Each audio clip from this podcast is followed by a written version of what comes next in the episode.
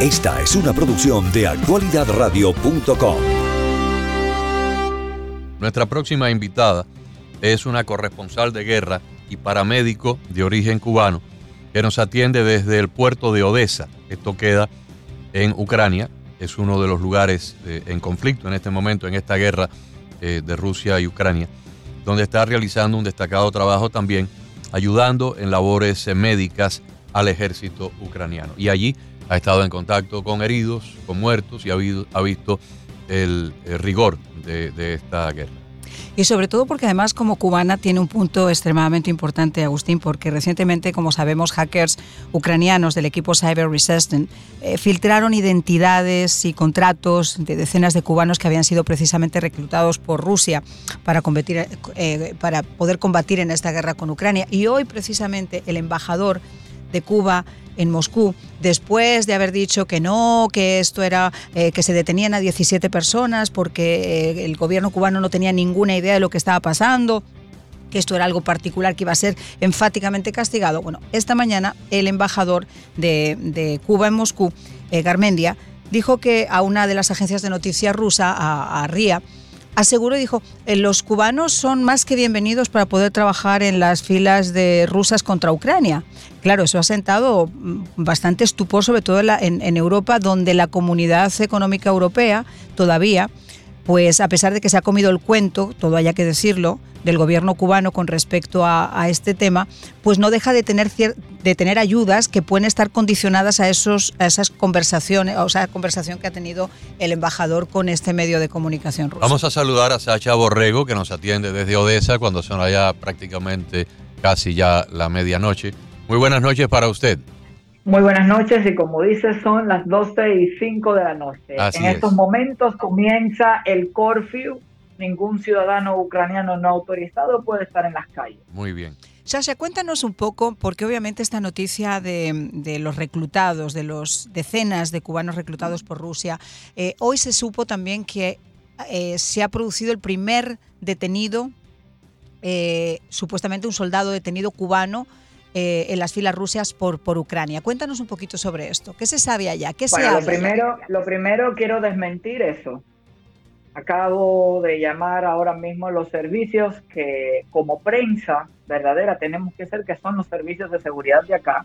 Y lo que me han informado es que ese uniforme no es ruso y que obviamente ellos no utilizan ese tipo de música y yo tengo muchos videos que puedo mostrar, así que por lo tanto en este momento considero que eso es una fact news a mm. falta de que puedan demostrar que realmente ese cubano... O sea, no ha habido, no ha habido ningún cubano que haya sido detenido en el día de hoy eh, en, las, en las filas rusas. Ojalá, ojalá. Los americanos que trabajan conmigo quieren tener su propio Che Guevara y se están rifando la primera cabeza cubana.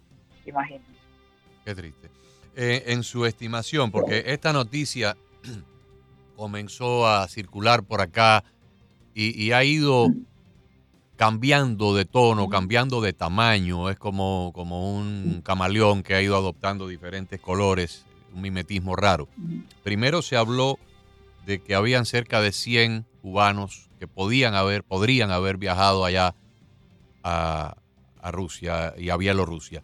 Luego se habló de que estas personas podrían haber sido contratados e inducidos por particulares en Cuba bajo falsas pretensiones de que les iban a dar trabajo, que iban a hacer trabajo de construcción y demás, y luego allí los engañaron. Pero también he visto en el día de hoy o ayer o hoy otro reporte que habla de cerca de 14 mil personas que con la anuencia de la dictadura cubana han viajado a sabiendas de que eran trabajos militares. Entonces, ¿qué es lo que usted considera que es la realidad? Bueno, lo primero que todo hoy, y ustedes tienen que entender, yo obligué al gobierno ucraniano a que me concediera en los medios de comunicaciones que paga eh, Reporteros Sin Fronteras una conferencia de prensa. Quiero decirles que hubieron cerca de 70 policías, solo me permitieron a mí entrar y no permitieron a la prensa.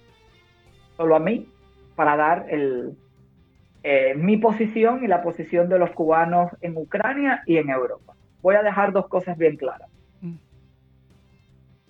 Aquí la cuestión no es cuántos cubanos eh, se han enrolado o no. Esto ya se ha sabido. desde hace mucho tiempo. Cuba, Bielorrusia y Rusia tienen acuerdos de hace 50, 60 años de cooperación militar y lo pueden meter ahí. En estos momentos, y eso lo di esta mañana como detalle, en la ciudad de Loyeu, que está muy cerca de Odessa, no, no, no es relativamente cerca, Loyeu está en Bielorrusia, en la Loyeu State Pedagogical College hay 100 avispas negras estudiando dialecto ucraniano, a saber por qué. Bien, yo he aceptado esto porque sobre todo sirve para todos estos niños tontos y estúpidos, que no son ni tontos ni estúpidos. Voy a dejarlo bien claro. Desde que yo di mis reportajes hace dos días, ustedes no se pueden imaginar que cogieron miedo cuando vieron que yo les mostré lo que se iban a encontrar. Tú sabes lo que me han escrito muchos cubanos de la isla cubana, que quieren enrolarse, que cómo hacen para enrolarse en mi grupo aquí en Ucrania para luchar en contra de los rusos. No han entendido nada. Como usted acaba de decir, como corresponsal de guerra y como paramédico, yo tengo que cargar siempre con la decisión, muchas veces en combate. Yo he estado en combate cinco veces. ¿Quién vive y quién muere? Mi equipamiento médico, para los que son médicos, saben que nosotros tenemos un kit para cinco personas Normalmente no suelen haber cinco grandes heridos a la vez. Pero llegado un punto, yo tengo que decidir a quién atender y a quién no. Ética, a quién atiendo y a quién no. Y no y lamentablemente se sorprenderían de cómo son los protocolos de guerra. Yo básicamente los entreno lo mejor que puedo. En lo que yo sé, yo estudié en una universidad eh, europea por supuesto, lo más cercano que yo tuve a combate ha sido el COVID, que fue también una guerra en su momento en España. Y bueno, desde el año pasado aquí entrenándolos y estando con ellos en combate. Por lo tanto, sé y he visto perder. Estos niños, estos dos muchachitos que han levantado este melón, son muy importantes. Porque estos dos muchachitos probablemente no sepan ni la mitad de lo que han dicho.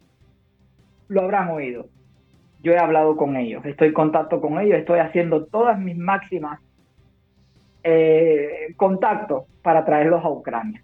Existe aquí además un programa que si mercenarios eh, cometen actos de sabotaje contra los rusos, aquí son recibidos, pero tienen que ganárselo. cosa que quedó claro que me dijo el gobierno ucraniano es que aquí no es que hay pena de muerte ayer cuando yo hice la transmisión, se malinterpretaron mis palabras y lo voy a dejar claro. En Ucrania no está contemplada la pena de muerte, pero como en este momento es un estado de guerra marcial, sí está contemplada. Son cosas diferentes. En la ley marcial sí se aplica la pena de muerte en, en rigor contra un enemigo en combate.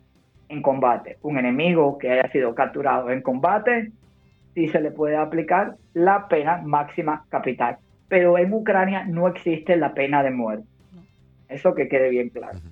En cuanto a los cubanos que vengan, que sean tan tontos de pensar que por dos mil dólares van a venir aquí y los ucranianos, porque yo le voy a decir algo a ellos, los rusos lo que hacen con los soldados o que hacían en Bucha, yo tengo experiencia, los escondían, los cadáveres, los incineraban para no contabilizar los miles y miles, los ucranianos en su bondad, voy a decirlo bien, en su bondad, pidieron camiones frigoríficos y aquí hay cerca de 2.500 todavía cadáveres congelados ahí de soldados. E incineradores. Y voluntarios se encargan de llamar a, a sus familiares allá en Rusia para que vengan a buscarlo aquí. Así que eso es lo que les espera. Probablemente nunca más van a ver a su familia. Esos dos mil dólares que le prometieron nunca los van a recibir y van a morir. Y quiero que también sepan que aunque lograran sobrevivir al ser parte de un grupo mercenario, los crímenes de mercenarios no prescriben. O sea, van a ser perseguidos como los nazis. Que lo tengan bien claro. Y eso de que dicen que son inocentes, algunos quizás más ingenuos, pero todos saben perfectamente, porque los que me llaman ahora para unirse aquí, dicen, a mí me da igual si hay que matar un ruso, un chino al que sea. Yo lo que quiero es dólares y luego irme para Europa. Es lo mismo que piensan los que se están entrenando allí. Pero el oso ruso no le va a dar eso ni nada. Conocemos a los rusos, sabemos de lo que tratan. Muchas veces los rusos cuando se quedan sin munición, ¿saben lo que hacen cuando saben dónde están las trincheras, utilizan aceite de camión hirviendo, lo lanzan incendiariamente para quemar a los jóvenes que están dentro de la trinchera. Y son heridas tan severas, tan severas que aquí en la VIP se ha creado un centro de rehabilitación para ese tipo de quemaduras. Eso hacen los rusos, una guerra no convencional, violan a cualquiera. Nosotras las corresponsables de guerra, lo primero que hacemos, cuando, lo primero que nos preguntan, ¿ya te pusiste el implante? Por si que se caemos.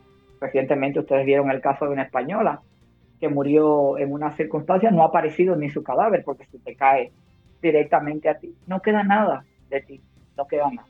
Eso es lo que dan las guerras. Que, que piensen un poquito en lo que se están metiendo. Bueno, el tema, Sasha, aquí no es solamente eso que, quiero decir, nosotros, eh, claro, tú no lo estás contando en primera persona, pero hemos tenido oportunidad en casi estos dos años de poder eh, contrastar con muchas personas que también han sufrido en, en, carne propia muchas de las aberraciones que tú nos estás comentando, ¿no? Pero el tema aquí principal es cómo, por ejemplo, la Unión Europea se come el cuento del gobierno cubano y da por válida esa información eh, de que esto fue un complot, como estaba diciendo Agustín, un privado, usted, 17... Déjeme, hacerle una pregunta. Usted es española, ¿verdad? Sí. Por su acento, yo también. Usted sabe cómo nosotros le decimos a Borrell, Borrell, cuidado con él. El señor Borrell sí, claro. es un gendarme súper conocido. socialista. Bueno, entonces usted sabe perfectamente de política española tal como yo. ¿Tú eres, eres cubana o eres española? Yo soy las dos. Yo nací en Cuba, pero mi padre es catalán. Por lo tanto, me siento tan orgullosamente cubana como española. Y nosotros, en, muchos, en muchas cosas de Europa, le decimos Borrell, cuidado con él. Como cuando Rubalcaba te la clava. Bueno, ya Rubalcaba murió, pero quedó Borrell, que es además bastante listo, bastante inteligente. Ha estado en muchas esferas de poder. Borrell es pro-cubano. Borrell es una persona que se opuso en su momento cuando Aznar propuso eh, la posición común, Borrell se opuso. Aún así salió adelante. Luego con Zapatero se suavizó y se quitó. ¿Qué ha cambiado los derechos humanos en Cuba cuando hay mujeres presas, más fuertes, palos, pidiendo libertad, más hambre, más miseria? Sin embargo, ese es el juego de Europa, de Europa hipócrita, que por un lado me manda, me dice, Sacha, vente a Polonia, recoge 20 trajes de la OTAN, pero no viene ningún soldado de la OTAN para acá. Sin embargo, los uniformes que nosotros tenemos aquí son de la OTAN. Esa es la hipocresía de Occidente. No es a mí no han llegado soldados, no han llegado soldados de la de la OTAN. Yo sé, no estoy segura en Odessa, pero yo me imagino que soldados de, de la OTAN, al menos en las zonas fronterizas, sí están. En Polonia hay una dotación grandísima. En Moldavia, Moldavia, bueno, Moldavia creo que también. En Moldavia está Frontex, en Moldavia está Frontex y los soldados ucranianos se entrenan en el Reino Unido. Yo vivo en Manchester y los, los visito de vez en cuando allí. Se entrenan mucho. Y yo creo que el gobierno que más ha hecho ha sido, es vergonzoso que el gobierno español con la inexistencia de guerras que tenemos cerca, eh, haya sido de los pocos que, de los que menos haya contribuido en comparación con Inglaterra y ah, otros países, incluso más pobres. Latvia, que era más pobre, ha donado sus 1029 que son tan efectivos. Por eso se llama los cacharros volantes. Eso le meten gasolina, lo que sea, vuela y es bastante efectivo. para que se vea cómo funciona.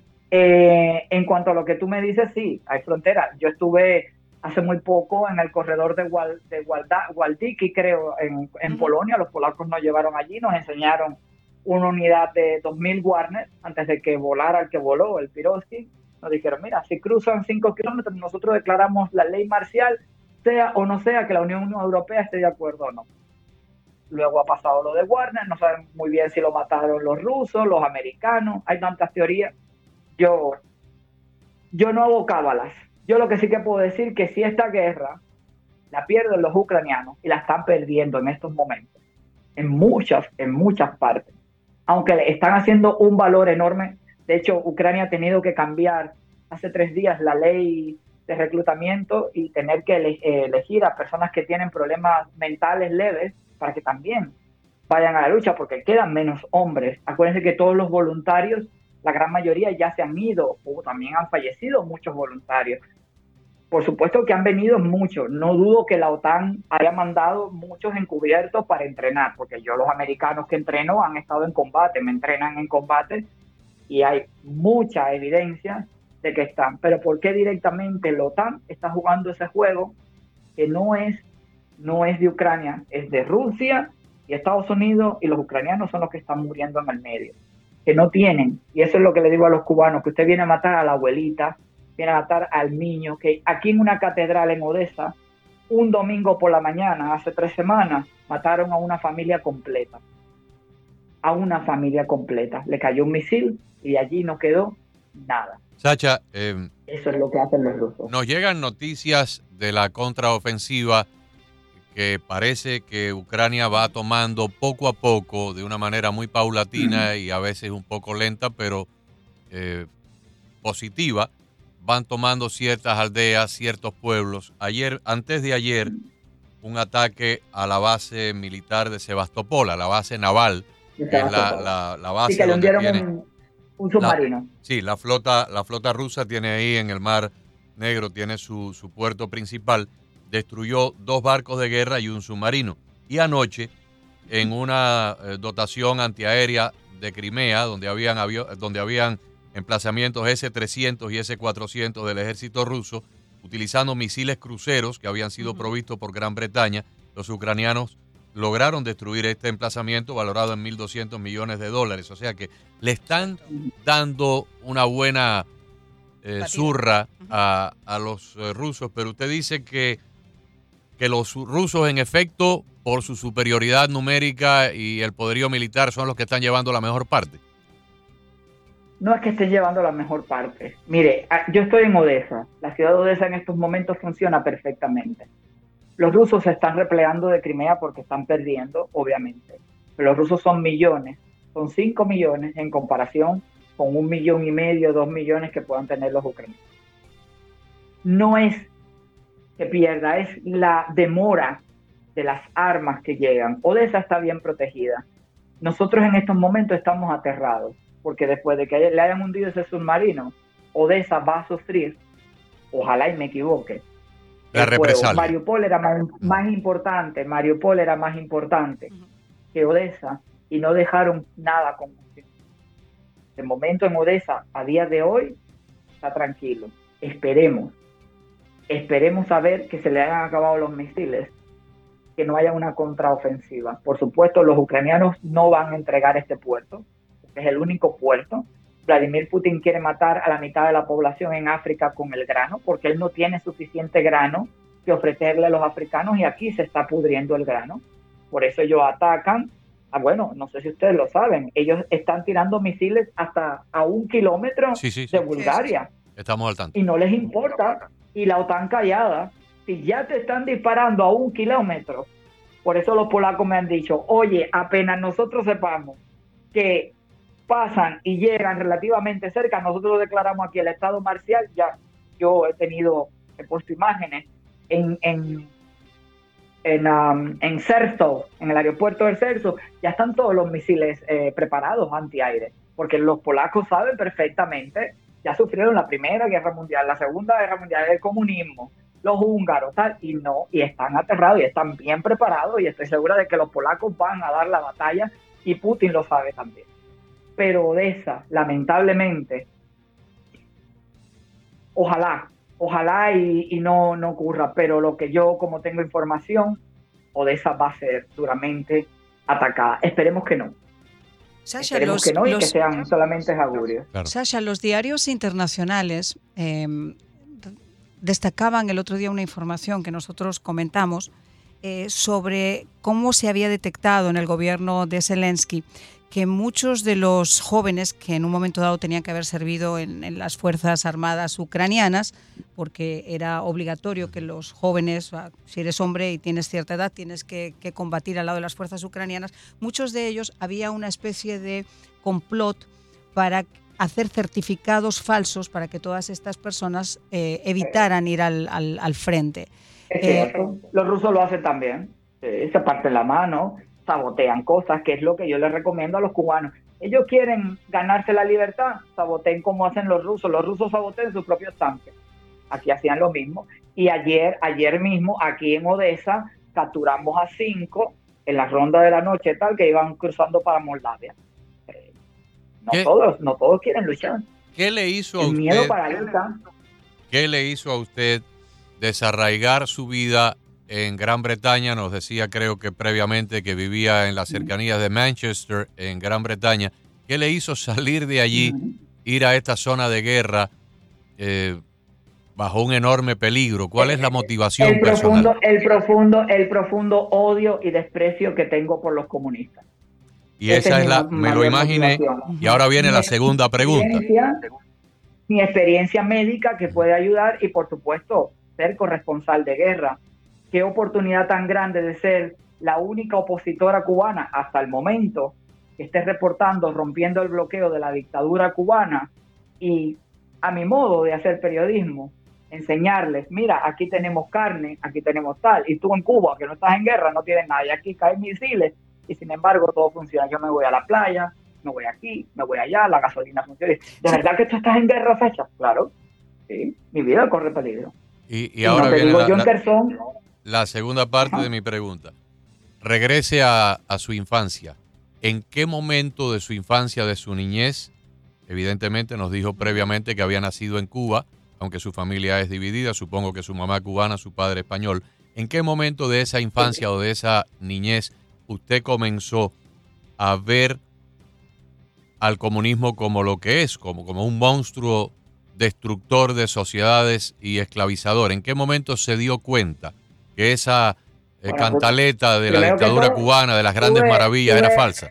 tuve la oportunidad de tener, eh, conocer en persona a Fidel Castro, un hombre que impresionaba a vistas cortas, era muy pequeño, lo conocí.